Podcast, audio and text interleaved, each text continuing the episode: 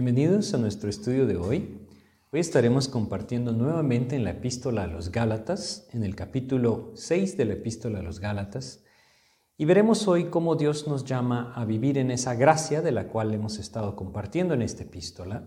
Realmente lo que veremos hoy es cómo Dios nos llama a vivir en esa, en esa gracia, pero actuando en el amor del Señor. Es decir, podríamos ver este pasaje como la gracia en acción. Aquel fruto del Espíritu de Dios producido en la vida del creyente, que vive andando en el Espíritu, como lo vimos, llevado a la práctica en la vida de cada uno aquel que le sigue a Jesús. Esto es lo que vamos a ver y vamos a pedirle a Dios que nos guíe a través de una oración. Vamos a orar.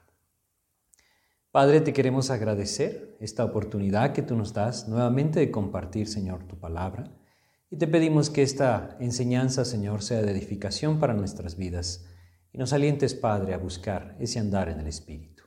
Guíanos, mi Dios, te pedimos en el nombre de Jesús. Amén. Pues como hemos visto hasta ahora en esta epístola a los Gálatas, Dios nos enseña acerca de su gracia. Y no solamente nos enseña acerca de su gracia eh, cuando ésta tiene que ver con la salvación y ese favor de Dios extendido hacia la humanidad a través de la vida de Jesucristo, sino que también nos enseña en cuanto a su gracia el único camino para la verdadera santidad.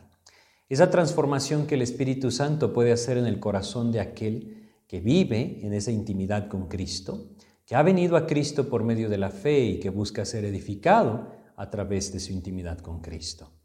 Y hemos puesto claramente ese contraste entre las obras de la ley y el fruto del Espíritu, en el capítulo 5, cuando leímos las obras de la ley desde el versículo 19 en adelante, y luego vimos ese contraste con el fruto del Espíritu a partir del versículo 22. Y platicábamos entonces cómo la vida cristiana es una vida de fruto, no de obras. Una vida de fruto que nosotros no podemos producir en nuestras fuerzas, no podemos producir por nuestros propios medios, sino que requerimos de un ente externo, el Espíritu Santo de Dios que viene a morar en el corazón de aquel que pone su fe en Jesucristo. Es Dios el que puede transformarnos, no nosotros mismos. Es Dios el que puede llevarnos a vivir glorificando su nombre, no nosotros mismos. No hay manera que el hombre pueda transformar su naturaleza caída a una naturaleza que viva conforme a la voluntad de Dios. Es por eso que Dios nos da una nueva naturaleza que a través de esta nosotros podemos entonces vivir conforme a la voluntad del Señor. Y lo que Dios nos presenta en estos versículos que hoy veremos es cómo ese fruto se debe manifestar, no solamente en cuanto a lo interno, sino también alrededor de nuestras vidas, en aquellas personas que nos rodean. Y después de mostrarnos lo que el fruto del Espíritu produce en la vida del creyente, vamos a Gálatas capítulo 5 y leemos desde el versículo 26 lo siguiente. No nos hagamos vanagloriosos, irritándonos unos a otros, envidiándonos unos a otros. Lo que Dios nos presenta acá es lo que constantemente aquel que vive en la ley hace. Se vanagloria. Esta palabra, vanagloriosos, es una palabra que hace referencia a una jactancia de propia justicia. Es decir, una buena definición para esta palabra podría ser un orgullo excesivo de uno mismo.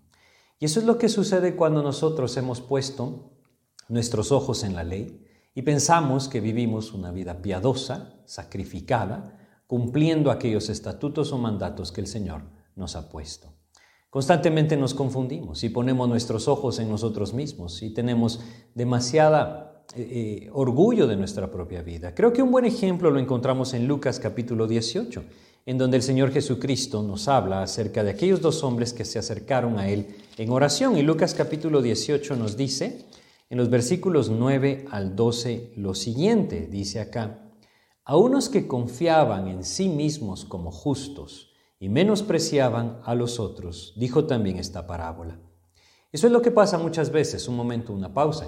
Esto es lo que pasa cuando nosotros, poniendo nuestros ojos en la ley, pensamos que somos justos porque la cumplimos Tristemente hay muchas personas, muchos creyentes que viviendo de forma religiosa no ven realmente sus vidas como Dios la ven, sino que la ven en una posición superior a otros, porque pretenden o piensan que están cumpliendo con los estatutos o mandatos de la ley. Quizá costumbres que ellos mismos han apropiado o de alguna forma mandatos que incluso viniendo de los hombres han puesto en práctica.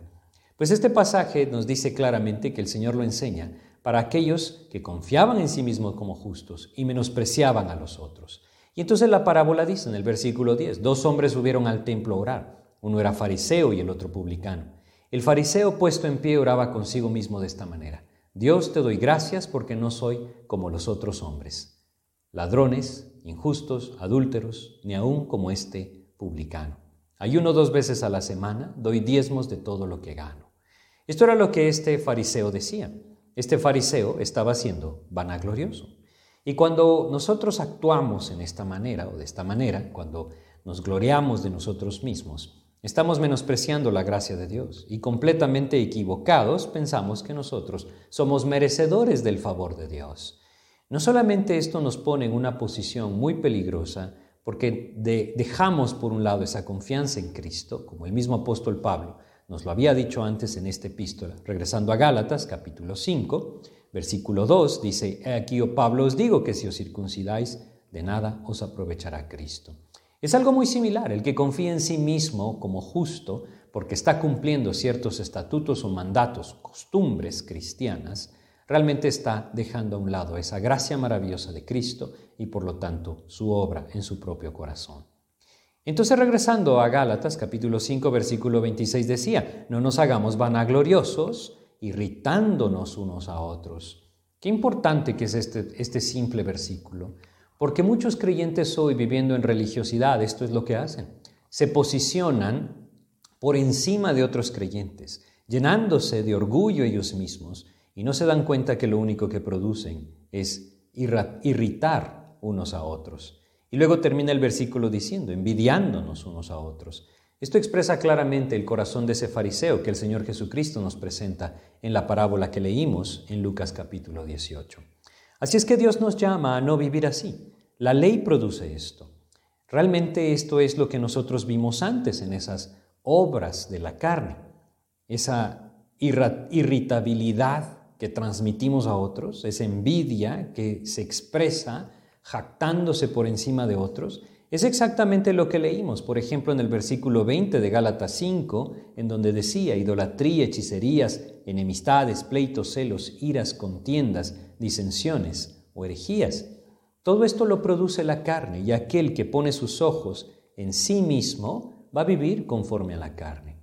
Así es que el apóstol Pablo en este pasaje, guiado por el Espíritu de Dios, lo que nos está diciendo es, si viven en el fruto del Espíritu, entonces busquen vivir lejos de esto, de esa vanagloria de sus propias vidas, irritándose unos a otros, envidiándose unos a otros. Esto apunta entonces a un camino distinto, al camino de la gracia. Dios quiere que vivamos en esa gracia. Es un llamado a vivir en gracia el que nosotros tenemos de aquí en adelante en el capítulo 6, desde el versículo 1 hasta el 10.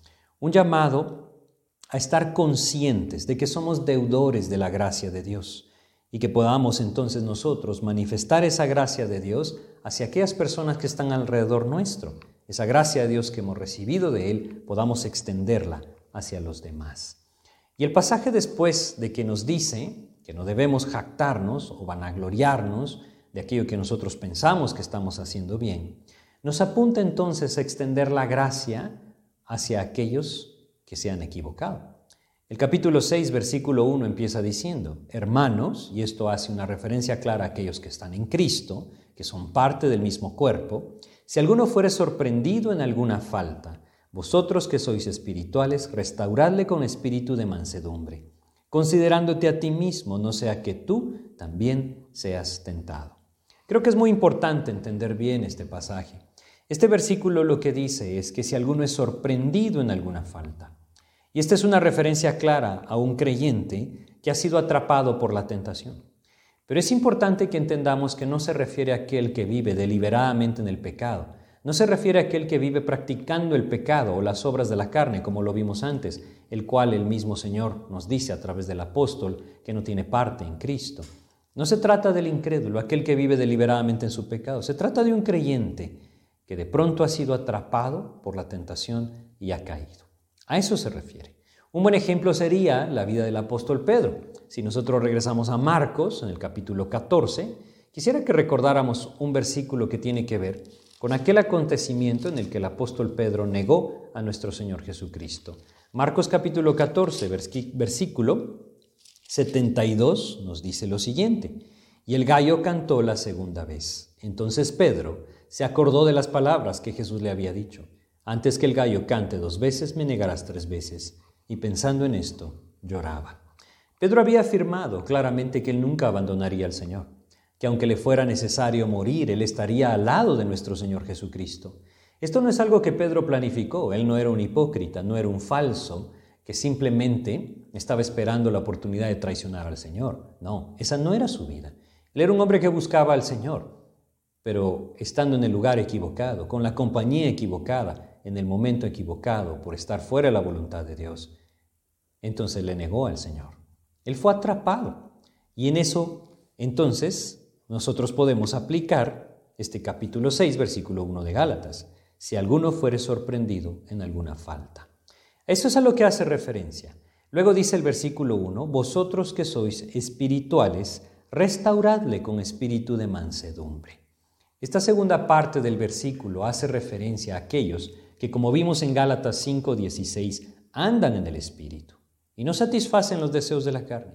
Es una tarea que Dios llama a aquel que vive en intimidad con Cristo y anda en el Espíritu a hacer, a restaurar a aquel hermano que ha caído. El llamado de Dios es muy claro en este sentido. Vosotros que sois espirituales, es un llamado a nuestras vidas a andar en la gracia del Señor, a no poner nuestros ojos en ese proceder legalista que desecha al hermano que se ha equivocado, que rápidamente juzga a aquel en el que ve una falta y se posiciona por encima. Eso es exactamente lo que nos dice que no hiciéramos en el versículo 26 del capítulo 5. No nos hagamos vanagloriosos. Eso es lo que aquel fariseo de nuestro pasaje de Lucas 18 estaba haciendo sobre el publicano. Dios nos llama a todo lo contrario. La manifestación del Espíritu Santo en la vida del creyente se verá de esta manera, con mansedumbre. Ese es el llamado del Señor y es lo que el Señor mismo nos llama a imitar en su propia vida. Recuerdan ustedes, como lo hemos leído antes en Mateo capítulo 11, y volveremos a recordar este pasaje. Mateo capítulo 11, el Señor nos dice en los versículos 28 y 29 lo siguiente, Venid a mí todos los que estáis trabajados y cargados, y os haré descansar. Llevad mi yugo sobre vosotros y aprended de mí, que soy manso y humilde de corazón, y hallaréis descanso para vuestras almas. Saben, estas son las únicas dos cosas que el Señor Jesucristo nombró de su propia vida. Es decir, son las únicas dos características que Él nombra de su carácter. Y nos dice que debemos buscar vivir en ellas, mansos y humildes. Y aquí en Gálatas aprendemos, como lo vimos antes, que esa mansedumbre es solamente un fruto del Espíritu. No podemos imitarla, no podemos nosotros falsificarla.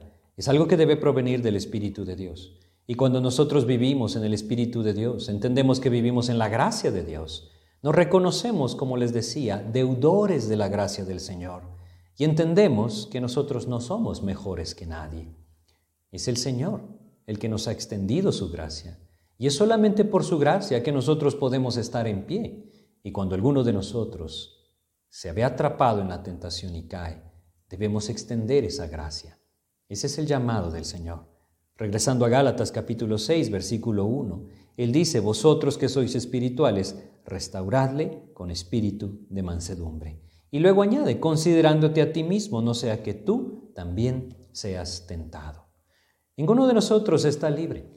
Nosotros debemos entender que vivimos en un mundo caído, en donde el enemigo está buscando constantemente hacernos caer. Por supuesto que Cristo nos da la victoria y es la que nosotros debemos apropiar. Es lo que no debemos, menospreciar a aquel que se ha visto atrapado por la tentación porque nosotros mismos también somos falibles. Es bien importante que entendamos este aspecto. Es la única manera que entonces nosotros podamos extender gracia. ¿Acaso no nos hemos confundido ninguna vez nosotros? ¿Acaso no hemos visto nuestra vida atrapada en algún momento tristemente por la tentación? ¿Cómo ha sido el Señor con nosotros? ¿Ha extendido su gracia y nos ha levantado? Eso es exactamente lo que Él nos llama a hacer o a vivir. Pero debemos entender claramente que esta es una tarea que Dios manda a aquellos que andan en el Espíritu. Es la única forma entonces en que esa exhortación, en que ese eh, el llegar delante de la persona que ha caído y enfrentarle en su pecado pueda ser hecho con mansedumbre. De otra forma, nos enseñorearíamos de la persona y lo único que podríamos producir es ira. Dios anhela que nuestras vidas anden en el Espíritu y es ahí donde Él puede usarnos, usarnos para glorificar su nombre y manifestar su testimonio. Porque el versículo 2 de Gálatas 6 continúa diciendo, sobrellevad los unos las cargas de los otros y cumplid así la ley de Cristo. Hemos hablado en esta epístola de una forma muy clara cuál es la ley del Señor. Regresemos a Gálatas capítulo 5 y vamos a leer en el versículo 6 lo siguiente. Porque en Cristo Jesús ni la circuncisión vale algo, ni la incircuncisión. Y añade, sino la fe que obra por el amor. Esa es la ley de Cristo. Es la fe que obra por el amor. Es lo que Él nos dice con toda claridad acá.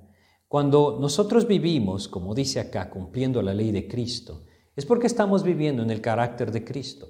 Nosotros somos incapaces de, vivir como Cristo vivió. Es el Espíritu de Dios, Cristo mismo a través de su Espíritu, el que nos llevará a vivir conforme a su carácter. Y ese es el anhelo del Señor.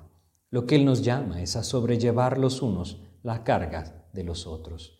Quiere decir que seamos nosotros los que nos apoyamos unos a otros en Cristo. Y para poder entender claramente esto, nosotros debemos reconocer que cada uno de nosotros somos parte de un cuerpo. Si nosotros vamos a Efesios, en el capítulo 4 ¿sí? de Efesios, nosotros leemos esto. Vamos a leer acá en el versículo 3 y 4 de Efesios 4 lo siguiente solícitos en guardar la unidad del Espíritu en el vínculo de la paz, un cuerpo y un espíritu, como fuisteis también llamados en una misma esperanza de vuestra vocación. Somos un cuerpo en Cristo, y ese cuerpo se duele cuando uno de sus miembros está enfermo. Es así como lo podríamos entender. ¿Qué pasa con nuestros propios cuerpos? Cuando alguno de nuestros miembros está lastimado, esto no es indiferente al resto de nuestro cuerpo estamos con un dolor en todo el cuerpo. Y es lo que este pasaje nos expresa. Cuando alguno de los creyentes cae atrapado en la equivocación del pecado, nosotros debemos estar ahí para sostenerle, para alentarle, para hacerle volver al camino.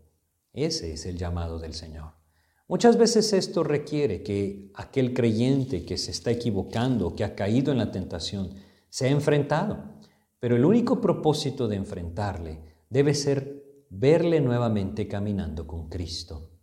No debe ser juzgarle o desecharle, debe ser verle nuevamente caminando con Cristo. Si recordamos lo que el mismo apóstol Pablo nos cuenta acerca de la vida del apóstol Pedro, un poco antes, aquí mismo en Gálatas, en el capítulo 2, versículo 14 dice, pero cuando vi que no andaba rectamente conforme a la verdad del Evangelio, dije a Pedro delante de todos, si tú siendo judío vives como los gentiles y no como judío, ¿por qué obligas a los gentiles a judaizar? Él lo enfrentó, claramente lo enfrentó. Esto hizo que el apóstol Pedro reconociera su error y empezara a vivir nuevamente en la gracia del Señor, como hasta ese momento lo había hecho. El propósito de Pablo no era enseñorearse de Pedro, tampoco era juzgarlo o decir que él era mejor, porque él no se había equivocado en ese sentido. Su propósito era verlo caminar con Cristo, nuevamente verlo en esa intimidad con el Señor. Santiago lo dice de esta manera. Si nosotros vamos a la epístola de Santiago y leemos en el capítulo 5 de Santiago, versículo 19, dice lo siguiente. Hermanos, si alguno de entre vosotros se extraviado de la verdad y alguno le hace volver, sepa que el que haga volver al pecador del error de su camino, salvará de muerte un alma y cubrirá multitud de pecados. Ese es el llamado del Señor, hacerle volver al camino.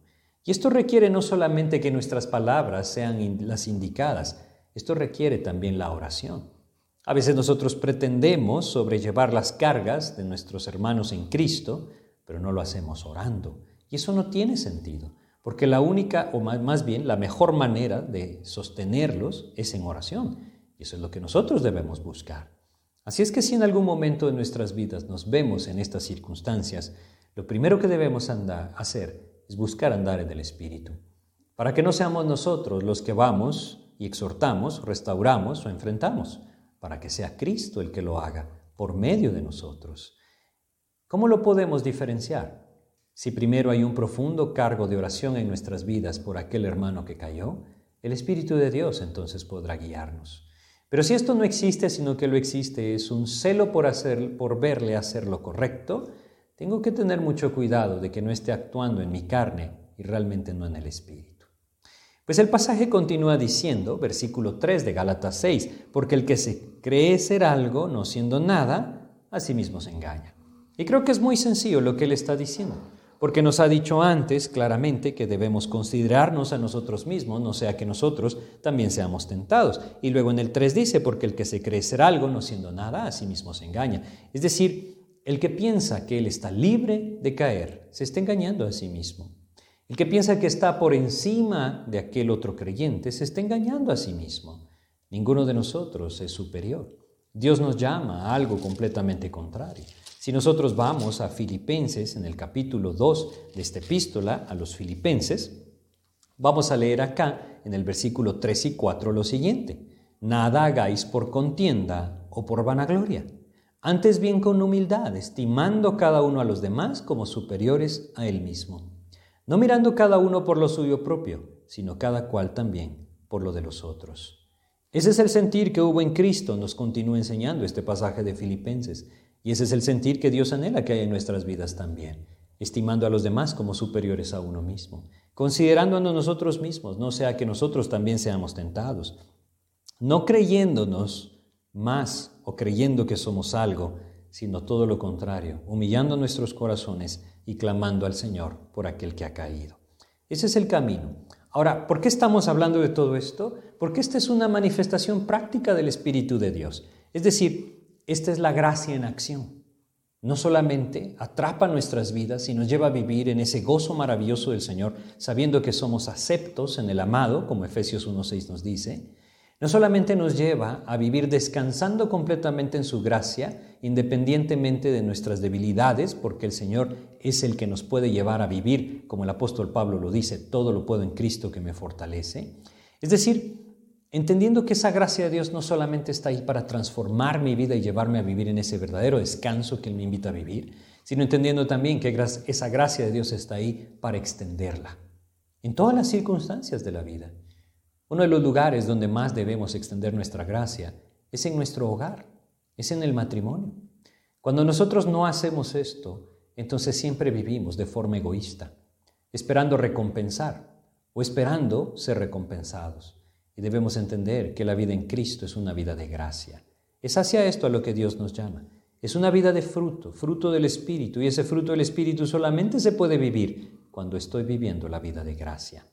Así es que continúa este pasaje, Gálatas capítulo 6, versículo 4, diciendo, Así que cada uno someta a prueba su propia obra, y entonces tendrá motivo de gloriarse solo respecto de sí mismo y no en otro. Lo que Dios nos dice aquí es, claro, medite realmente en su propio camino. Cada uno someta a prueba su propia obra. ¿Estamos viviendo en el Espíritu o estamos andando en la carne? ¿Qué es lo que se manifiesta en nuestras vidas? Es la obra de Cristo, es la gracia del Señor extendiéndose hacia aquellos que están alrededor de mi vida. ¿O soy yo tratando de mostrarles que deben vivir en un estándar superior? Es una posición muy diferente. Es por eso que, Pablo también lo decía y, lo leíamos en uno de nuestros estudios de esta epístola a los Gálatas. Si vamos a, a 1 Corintios, en el capítulo 9 de 1 Corintios, él nos dice lo siguiente, versículo 20 en adelante. Me he hecho a los judíos como judío para ganar a los judíos. A los que están sujetos a la ley, aunque yo no esté sujeto a la ley, como sujeto a la ley, para ganar a los que están sujetos a la ley. A los que están sin ley, como si yo estuviera sin ley, no estando yo sin ley de Dios, sino bajo la ley de Cristo, para ganar a los que están sin ley. Y añade todavía en el 22, me he hecho débil a los débiles para ganar a los débiles. A todos me he hecho de todo para que de todos modos salve a algunos. Ese es el propósito. La salvación de las almas, la edificación del creyente, aquel que ha caído, que vuelva al camino del Señor, que el nombre de Cristo sea glorificado. El propósito es que el cuerpo de Cristo sea fortalecido y que la obra del Señor se lleve a cabo. Ahí entonces mis ojos deben estar lejos de mi propio orgullo, de mi propia jactancia, de vanagloriarme sobre otro, más bien entender que todo viene de Cristo, de su gracia recibirlo por fe y vivir en ella. Ese es el camino. es completamente contrastante con una vida religiosa. Dios no anhela una vida religiosa para nosotros, Él anhela una vida de gracia. Dios no anhela una vida de legalismo, Él anhela una vida de gracia. Dios no anhela una vida de obras, anhela una vida de fruto, fruto del Espíritu en aquel que se somete voluntariamente al Señor. Ese es el camino de Cristo. Y si regresamos a Gálatas 6, leemos en el versículo 5, porque cada uno llevará su propia carga. Ahora, Pareciera ser una contradicción con el versículo 2, sobrellevar los unos las cargas de los otros y cumplida así la ley de Cristo. Decíamos, la ley de Cristo es la ley del amor y lo que Dios nos llama es a vivir en amor. Cuando el creyente vive en ese fruto del Espíritu que es el amor, entonces va a dar su vida, a dar su vida por otros, a dar su vida para sostener a otros en oración y en aquello que Dios le pueda permitir, compartiendo la palabra, exhortando a volverse al Señor, anhelando ver al creyente, aquel que es su hermano en Cristo, andando de la mano del Señor. Pero el versículo 5 no se refiere a nuestra relación con los otros creyentes, se refiere a nuestra propia vida, porque cada uno llevará su propia carga. Y esto es algo que nosotros debemos reconocer y debemos no debemos olvidar, si nosotros vamos a Romanos, en el capítulo 14 de Romanos, nosotros leemos lo siguiente, Romanos, en el capítulo 14, Dios nos dice acá en el versículo 12 de Romanos 14, de manera que cada uno de nosotros dará a Dios cuenta de sí. Debemos recordar siempre esto. Así como Él nos dice, porque cada uno llevará su propia carga, quiere decir, cada uno tiene su propia responsabilidad. Y el Señor demandará aquello que Él mismo nos ha enseñado. Ahora, esto no es una contradicción con la gracia, no lo es, porque nosotros debemos entender que el propósito de Dios es que esa gracia en, sus, en nuestras vidas no sea de balde. El apóstol Pablo lo dice de esta forma en 1 Corintios capítulo 15 versículo 10. 1 Corintios 15 10 nos afirma, pero por la gracia de Dios soy lo que soy y su gracia no ha sido en vano para conmigo. Antes he trabajado más que todos ellos, pero no yo, sino la gracia de Dios conmigo. Lo dice claramente y su gracia no ha sido en vano para conmigo. Ese es el plan del Señor.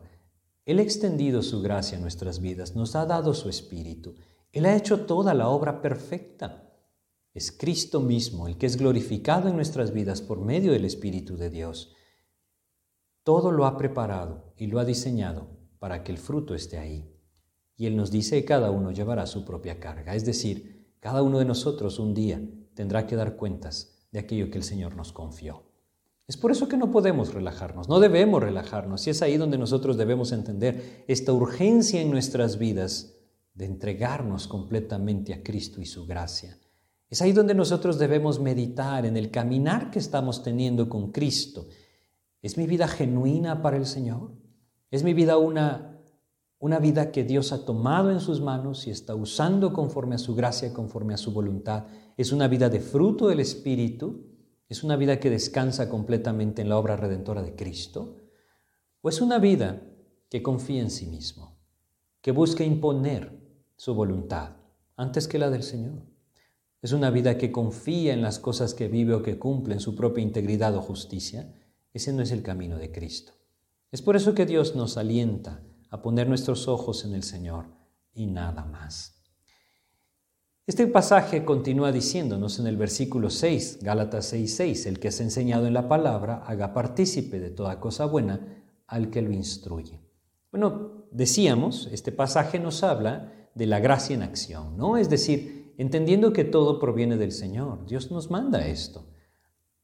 Hay una gran necesidad muchas veces en aquel que transmite la palabra de Dios de gozarse en el fruto que la palabra de Dios trae.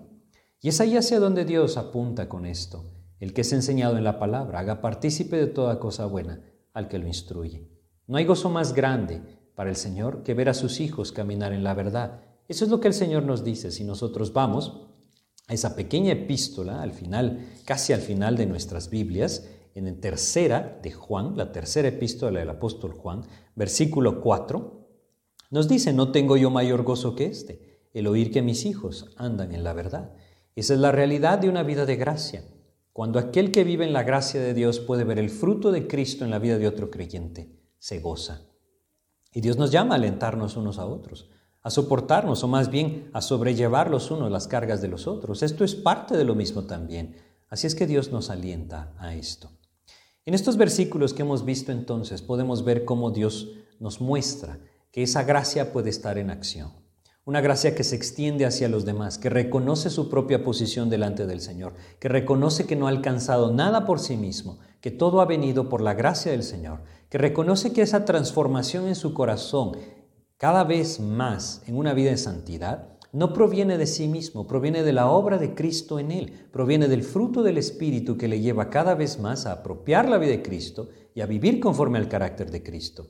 Esa vida es una vida que extiende gracia, porque como el, como el mismo Señor Jesucristo le dijo a sus discípulos, de gracia recibisteis, dad de gracia. Es el mismo principio que nosotros vemos acá. Esa gracia debe extenderse y así como la hemos recibido, la debemos extender.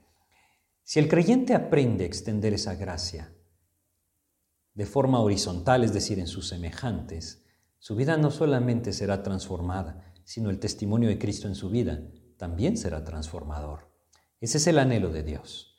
En estos próximos versículos del 7 al 10, Dios nos recuerda, nos recuerda perdón, algo muy importante. Vamos a leerlos. No os engañéis, Dios no puede ser burlado, pues todo lo que el hombre sembrare, eso también segará. Porque el que siembra para su carne, de la carne segará corrupción, mas el que siembra para el Espíritu, del Espíritu segará vida eterna. No nos cansemos, pues, de hacer bien, porque a su tiempo segaremos si no desmayamos. Así que, según tengamos oportunidad, hagamos bien a todos y mayormente a los de la familia de la fe. Estos versículos son muy importantes, ¿saben? Muy importantes, porque nosotros debemos entender lo que dice el versículo 7 de una forma clara y sencilla. A Dios no lo podemos engañar. No podemos pretender vivir en el fruto del Espíritu y engañar a Dios en esto. No podemos engañarle a Dios a través de nuestras apariencias. No podemos fingir que Cristo se está formando en nosotros delante de Dios. Él lo ve absolutamente todo. Quizá podamos llegar a engañar a una u otra persona, nosotros mismos podemos llegar a engañarnos a nosotros mismos, pero Dios lo ve todo.